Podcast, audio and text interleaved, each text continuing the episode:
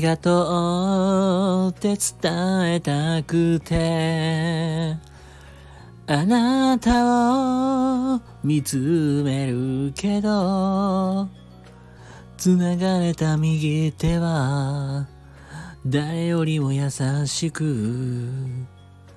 ほら、この声を受け止めている。シーリンでございます。どうも癖の塊でございます。はい、ということで、あのー今日もね、やっていきたいと思います。はい、えー、ということで、本日のテーマは、えー、報告ができない、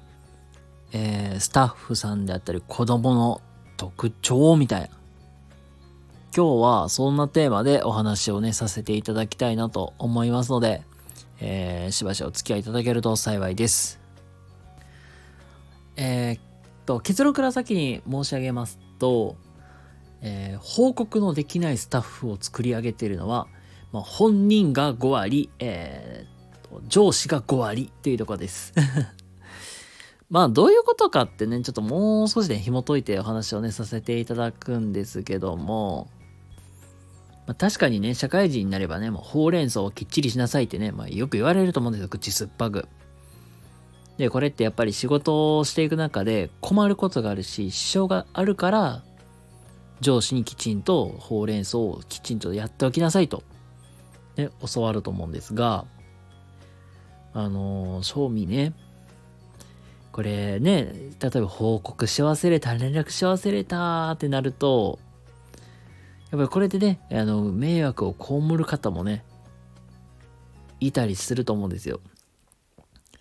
やけど、うん、まあ、これは報告ができないスタッフさんとかが、まあ、悪いのは悪いんですよ。やけど、その前に、じゃあ、その、報告を受ける、そのあなたのえー聞き方とか態度振る舞い方はどうですかって話なんですよまあさすがにねもう報告するってなったらさ悪いものになればさ報告ってしづらいじゃないですかうわキャンセルが出ちゃいましたとかあのこんなことを言われてましご指摘受けましたってもうねこの先の答えって大体怒られるかうん、なんかペナルティ食らうかみたいな。それってなんか受けたくないし、言われたらさ、もうなんかシュンってなると思うんですよ。まあそれもあるからなかなか言い出しづらいってなるっていうのはあると思うんですよ。で、ここからがめっちゃ大事なんですけど、その報告を聞くそこのあなたの、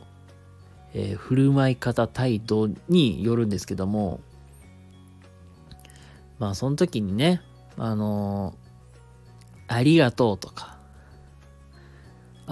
これ素敵だね、いいねって褒めたりとか、そこってきちんとできていますかっていうとこなんですよ。まあそもそもね、やっぱりその報告しに来ることであったりとか、あの、提案を出してくいただくっていうことになると、そこにか、そこに関しては、そのスタッフさんが準備してきてたりとかご用意していくのでそこに関してはねやっぱり、まあ、最低限まあ敬意を込めてありがとうってありがとうございますっていうのは本当に大事だしでまあいいものであればまあここいいね素敵だねってやっぱり言ってあげるのも本当に大事かなと思うんですよ。まあそこの一言があればあうわすっごい僕褒められて嬉しいなってなったりすると思うしやっぱりその分なんか雰囲気がちょっと明るくなるからさ話し出しやすかったりすると思うんですよなのでなんか、まあ、話まとめたら日頃のなんか立ち振る舞い方ってどうですかっていうとこでなんか忙しそうに余裕がない感じででまあやってたりとかまあなんか第一声、お前何してんねんみたいな、怒られるそうだって。まあ、そういう雰囲気醸し出すとなかなか言いづらいよねっていう部分もあるので、まあ、そこに、まあ、まあ、関しては、その、まあ、振る舞い方を、じゃ、ま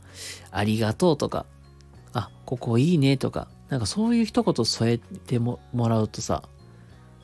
なんか勇気が出たり、あ、頑張ろうってなったりすると思うので、なんかそういうさりげない心配り、気配りみたいなのがあると、なんか円滑に進むのではないのかなって思います。これはね、あの、子供たちにも同じことはね、言えるかと思いますので、まあ、ぜひやってみてください。ということで、えー、今日はですね、報告のできないスタッフさんであったりとか子供たちというテーマで、まあ、お話しさせていただきました。ということで皆様、今日も明日も素敵な一日をお過ごしください。それではまた次回どこかでお会いしましょう。またね。バイ。